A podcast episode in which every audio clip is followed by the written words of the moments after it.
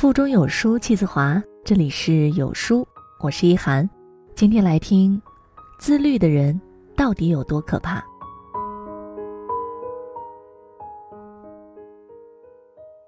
是的，你没有看错，过去总被作为反面教材被嘲讽体态臃肿、尽显老态的倪萍瘦下来了。以前的她是这样的，而现在的她是这样的。一共瘦了二十斤，瘦下来的她容光焕发，被各路网友惊呼为女神。总是有人调侃，肥胖总是来得让人猝不及防。其实换个角度想想，肥肉不是一天长成的，减肥呢，当然也不可能一蹴而就。很多人问倪萍是如何瘦下来的，她开玩笑说：“饿的。”是啊。我们都知道，减肥就是要管住嘴、迈开腿。倪萍减肥的过程和其他人一样，没有捷径，就是两个字：自律。最近看了央视一档节目，印象非常的深刻。他讲述了一位医务工作者坚持游泳十八年，最终战胜癌症的故事。二十年前，四十岁的张雷被查出患了癌症，三次手术之后，医生委婉地告诉他，生命留给他的时间。不多了，四十几岁的年纪正是事业有成、家庭美满的时候。但是医生的一句话，就像是给自己的生命加上了一个期限，一切对未来的憧憬都可能变成虚幻。即便如此，还得坚强啊，不能还没被病魔打败，自己却先投了降。张雷爱好游泳，治疗期间决定将游泳提上日程，一天不落，不给自己找借口。不给自己留退路，就是要和癌症死磕到底。坚持游泳十八年，他曾面临数不清的难关。天冷的时候冒着大雪去游，临时有事儿骑车骑四十多分钟也在坚持。十几年间，张雷参加了数不清的比赛，获得了不少的奖牌。不少病友被他的励志精神感动了，受到了激励，也跟着他一起组团游泳。坚持游泳二十多年，张雷的癌症没有复发，他也带领越来越多的病友开始运动。张雷说：“奖牌不是最重要的，健康才是最大的奖励。”经历了这么多，才明白生命有多么鲜活，活着、运动、参与是多么幸福。复旦大学青年教师于娟在二零零九年确诊患乳腺癌。在和癌症抗争的一年多时间里，他一直坚持写病中日记，在日记中反思生活，引发很多网友的关注和热议。二零一一年四月，于娟辞世，留下了七十多篇的癌症日记。他曾在书中分析过他为什么得癌症，也曾反省过自己不自律的生活习惯。于娟个性率性随意，吃东西讲究大碗喝酒，大口吃肉。生病前十年，他从没有十二点之前睡过。学习、考证书、网聊、吃饭、K 歌，填充了他的每个夜晚。顶着读书的名头，大把挥霍自己的青春与生命。各类考试都拖延到最后关头突击准备。埋头苦学时，从不考虑健康身体，下死手去折腾自己。不自律是我们人生路上最大的敌人。它不仅阻碍我们成为更好的自己。更直接威胁着身体的健康。少有人走的路中有这样的一句话：自律是解决人生问题最主要的工具，也是消除人生痛苦最重要的途径。日本的一档综艺节目中有位叫真美的女士，身高一百六十三公分的真美呢，体重足足有九十三公斤。然而十年前的她只有五十八公斤，让她十年间胖了七十斤的罪魁祸首。就是毫无节制的饮食习惯。视频中有一个片段是真美为家人准备晚餐，她做了二十五块炸鸡、六大片的炸猪排、十二条炸虾、满满一碗的东坡肉、一大碗烤猪肉，还有大量的肉酱意大利面。分量惊人的油炸食品和肉类，完全不像四口之家的分量。真美大口大口吞下猪排，接着又夹起一块块炸鸡，还用意大利面搭配米饭吃得津津有味儿，一边贪婪无度地享受着美食，一边难掩笑容地说这些都是自己最爱的食物。没一会儿，丈夫和儿子都吃饱了，真美还要将分量很多的剩菜吃光。她自己也承认，可能因为这样才会越来越胖。吃完晚饭，收拾和洗碗的工作就交给了同住的妈妈。真美呢，则躺在沙发上看电视。真美的丈夫在接受采访的时候说：“妻子几乎不动，吃饱了就躺着，一直重复着吃饱睡、睡饱吃的状态，毫无节制的饮食，拒绝运动，不断放任自己，让真美的体重越来越惊人。”听过一句话。你的身材就是你最好的名片。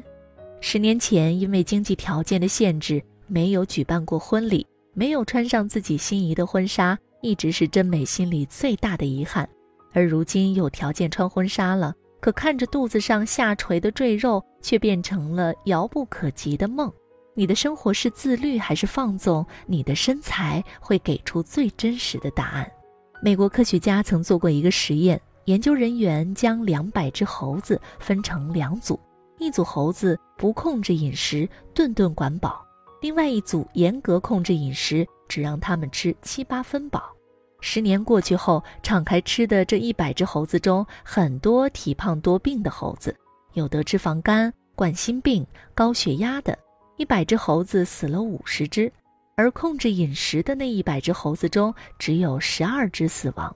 十五年之后，顿顿吃饱的猴子都死光了，高瘦的猴子都在七八分饱的那一群当中。所以说，不要小看饮食上的自律啊！节制有度的生活看似痛苦，长久下来才能够造就一个梦寐以求的自己。你能控制食量，才能控制生活。严歌苓在写作是自律并坚持的日常生活中提到过自己的自律生活。他每天写作六小时，每隔一天就要游泳一千米，每隔一两年，严歌苓的名字就会出现在畅销书架或者改编的影视作品上。他总会被问：“你怎么能如此高产？”严歌苓的答案是：“我当过兵，对自己是有纪律要求的。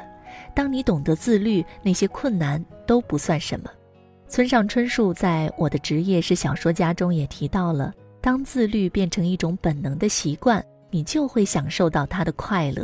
他给自己制定的生活守则是：早睡早起，不说泄气话，不发牢骚，不找借口，每天跑十公里，每天坚持写十页，要像个傻瓜似的。正是这种高度自律，让他有精力能够持续产出优秀的作品来。安东尼·罗宾说：“塑造你生活的不是偶尔做的一两件事儿。”而是你一贯坚持做的事儿。最近看到一段话，觉得非常励志。仔细想想，其实你的竞争对手从来都不是其他人，你的竞争对手是你的拖延、你的自负、你的不健康饮食、你的懒惰和你长久以来的坏习惯。如果能克服他们的话，你还怕谁呢？每个人都渴望过上自律的生活，优异的成绩，完美的身材。规律的生活，健康的体魄，凡是好的东西，几乎都是通过自律得来的。说不想自律的人，不是不想要自律后的结果，而是惧怕自律要付出的代价。其实我们每个人都有一个心理舒适区，它就像一个圆圈，在圆圈里我们感觉最舒适，而圈外才是我们想要达到的目标。我们看到圈外的自己，体重减轻了，身体变得健康了。吃外卖的次数减少了，更常在家里做饭，坚持读完了某本书，而不是躺在床上一遍遍刷着微博和抖音。很遗憾，这些我们感兴趣的目标都要经历不舒适才能实现。不懂节制的人总是在内疚、焦虑和无尽的悔恨中煎熬，而自律才是唯一的救赎。所谓自由，不是随心所欲，而是自我主宰。而自律就是每个人对自己的要求和修炼。一个人可能达到自律的级别就是一个人能够掌控自己的级别。这一辈子我们可能会遇到很多对手但最强大的对手其实就是我们自己我们一起共勉。在这个碎片化的时代你有多久没有读完一本书了呢？长按扫描文末的二维码在有书公众号菜单免费领取五十二本共读好书每天都会有主播读给你听哦。我是易涵我在帝都北京问候各位。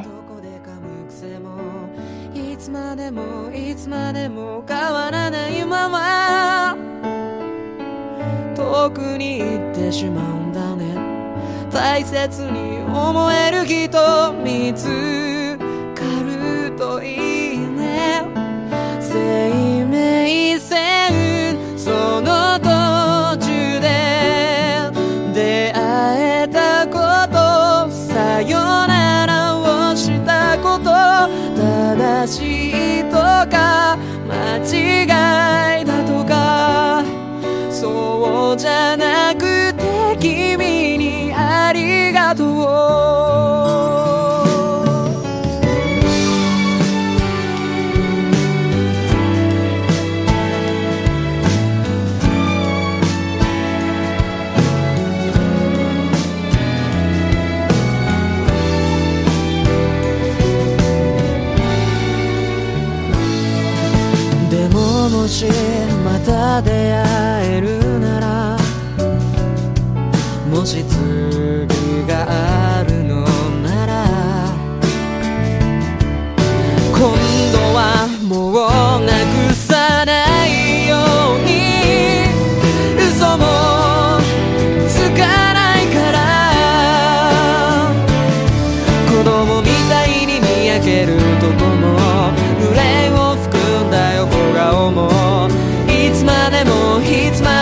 変わらないまま。ただ君のその気持ちが離れていてしまった。僕はただ立ち尽くしてた。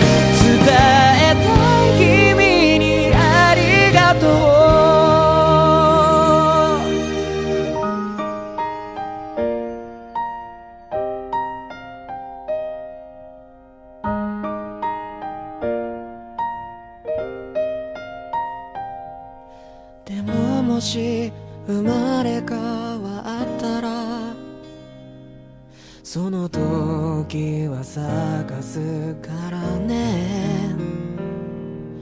あの頃と同じようにうまく笑ってほしい。